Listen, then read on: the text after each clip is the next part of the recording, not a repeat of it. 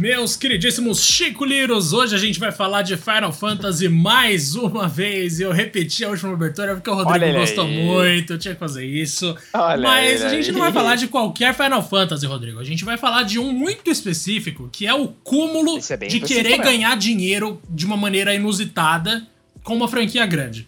Mas de qualquer forma, cara, a gente tem aí Final Fantasy VII The First Soldier, vamos debater sobre esse jogo mobile. Se você não baixou ainda, baixa porque é de graça, aí você vai ter a sua opinião. Mas antes de qualquer debate começar aqui, Rodrigo, você tá bem, menino? Ah, meu querido, essa pergunta muito me alegra, mas é lógico que eu tô bem. Tô aqui gravando contigo, não é lógico? É óbvio isso, cara. Não tem como ficar triste com um momento desse, momento meu praticamente ah. terapêutico, meu querido. Ó, espero que você aí do outro lado também esteja muito bem. Seja bem-vindo a mais um episódio aqui do Two Player Podcast, seu podcast favorito que rola aí sempre às terças e sextas com episódios longos e com pílulas, episódios menorzinhos ali durante a semana.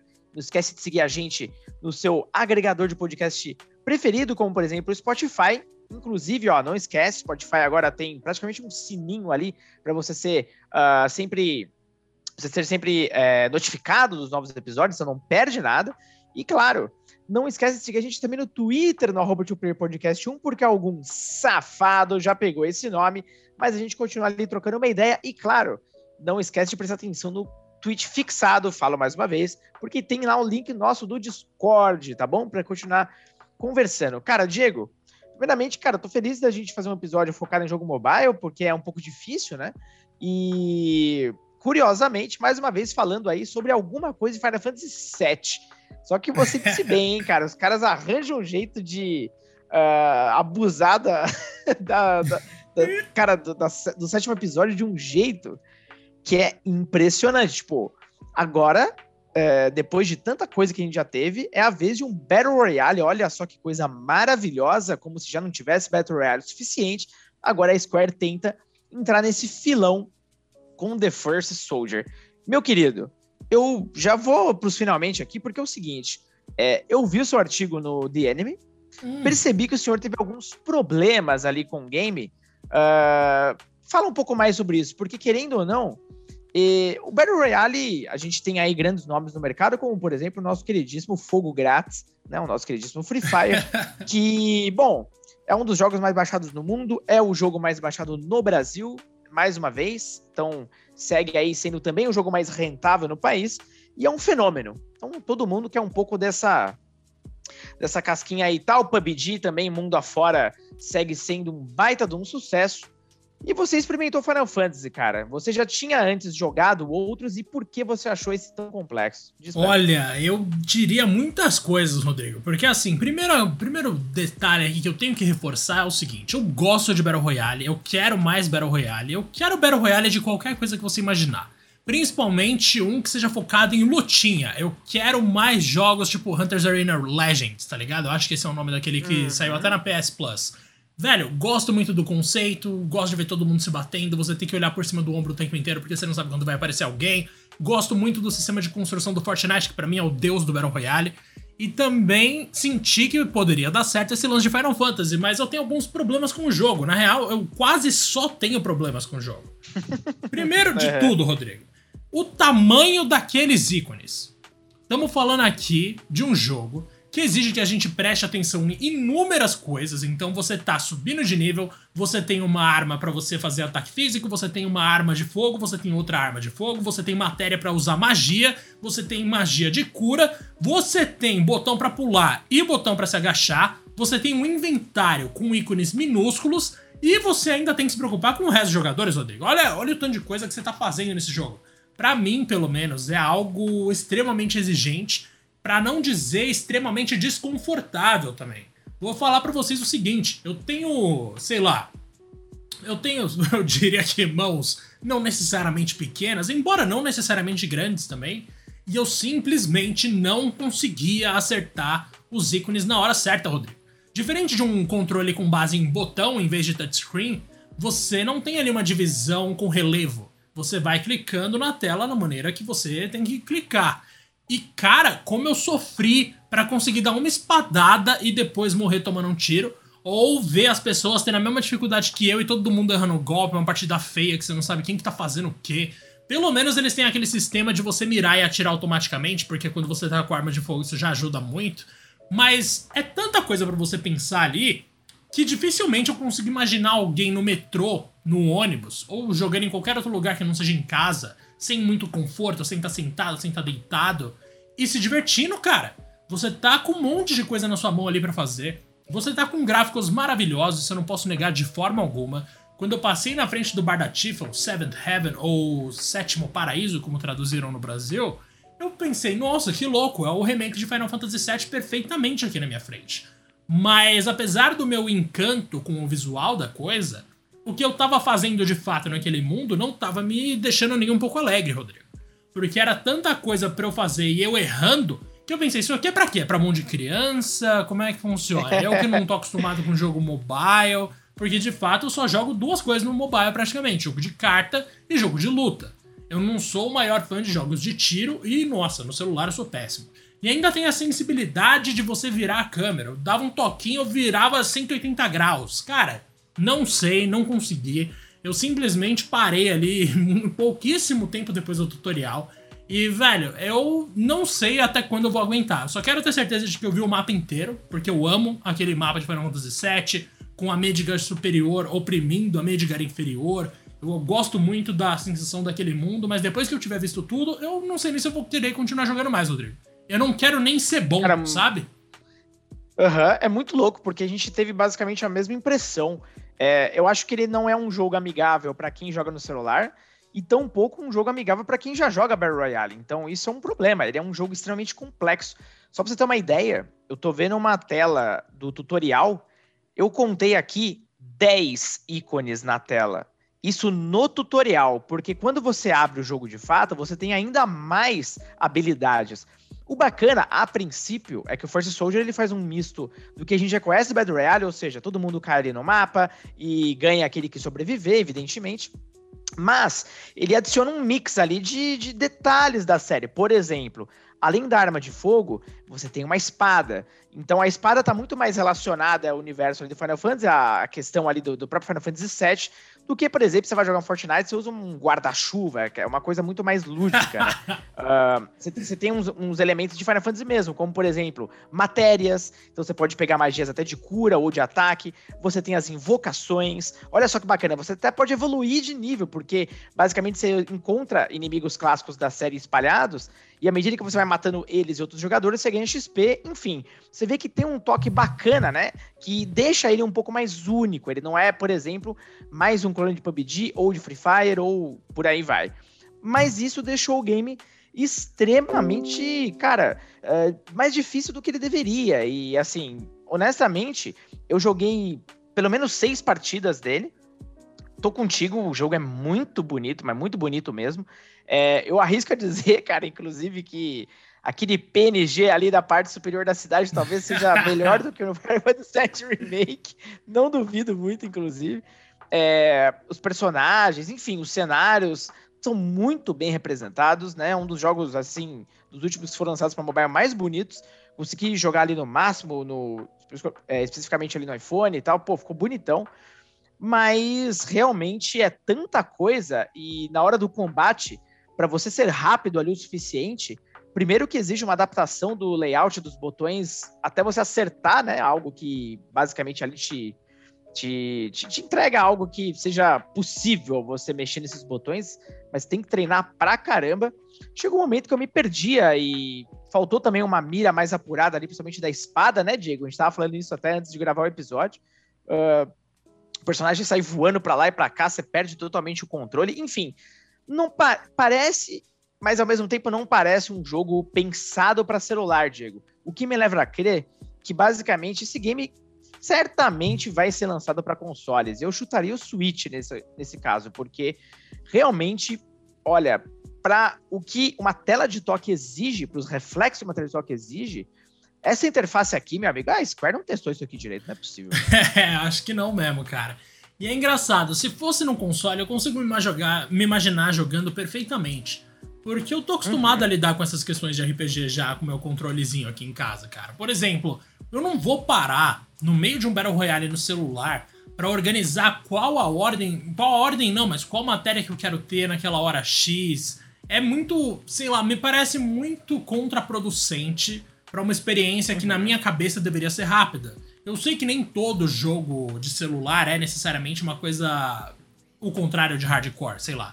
Mas talvez nesse nível de tipo, cara, quando eu vi ali, você quer trocar essa matéria de gravidade pela matéria de fogo, de trovão ou de cura. Tudo minúsculo, eu tendo que olhar bem de perto na tela. Isso aí talvez seja uma questão de visão minha, talvez. Mas eu fui recentemente no oftal. Não, cara, é difícil. Então, tipo, cara, realmente é eles estão exigindo. E para quem tem celular menor, eu imagino que seja impossível, velho. Porque o meu celular já é grande. E para mim tá difícil. Imagina pro resto da galera. Então tem o várias seu, coisas é ali. é bem maior do que o meu. O seu, inclusive, Talvez é bem maior seja. do que o meu. Ó, só observando aqui, pra galera ter uma noção. Você tem um ícone mais à esquerda, que é a mochila que você carrega as suas coisas. Você tem do lado itens, por exemplo, de cura. Depois, você tem uma interface que tem as suas armas de fogo e espaço para três matérias diferentes. Logo acima, você tem o seu HP e a barra de MP, que ficam minúsculas, então você tem que prestar bastante atenção. Logo ao lado, você tem uma skill especial, por exemplo, um dash. Então, essa é a padrão ali no começo. Logo à direita, por padrão, né? Obviamente você pode mudar as ordens disso.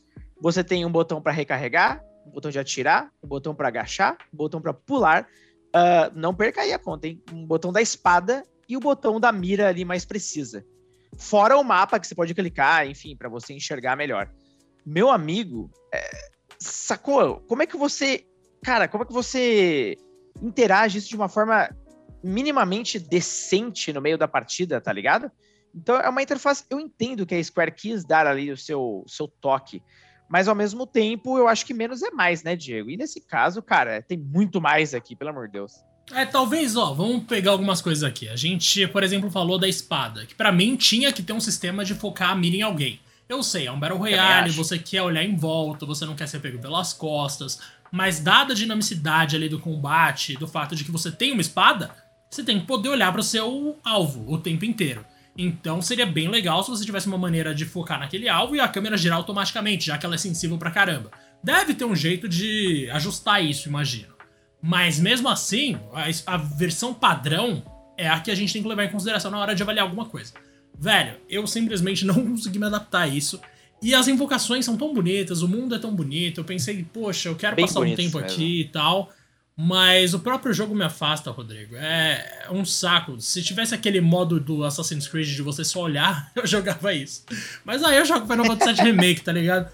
De qualquer forma, mano, eu tô na expectativa deles adaptarem isso pra console sim, porque eu realmente acho que funcionaria dá para você transmitir ali as coisas botão. E, gente, sério, eu não sei você, porque você trabalhava já em várias. Você já trabalha com jogos mobile há bastante tempo, Rodrigo, mas eu não consigo uhum. lidar com comandos que não tem relevo. O que, que, eu quero dizer com isso? Eu não consigo ter precisão eu quando eu não sinto eu na ponta do meu dedo onde que eu tá, onde que ele tá, tá ligado? Então, se é numa tela plana ali que você vai passar, ela é toda lisa e você tem um botão que mal vibra quando você toca, se é que vibra, eu já nem lembro. Mano, é bastante complicado você acertar as coisas ali, pelo menos para mim. Talvez eu seja de outra geração, ou talvez eu simplesmente não, não tenha nascido para que... isso. É difícil, Rodrigo. Mas acho que quando você já tem essa dificuldade, isso é super comum, tá?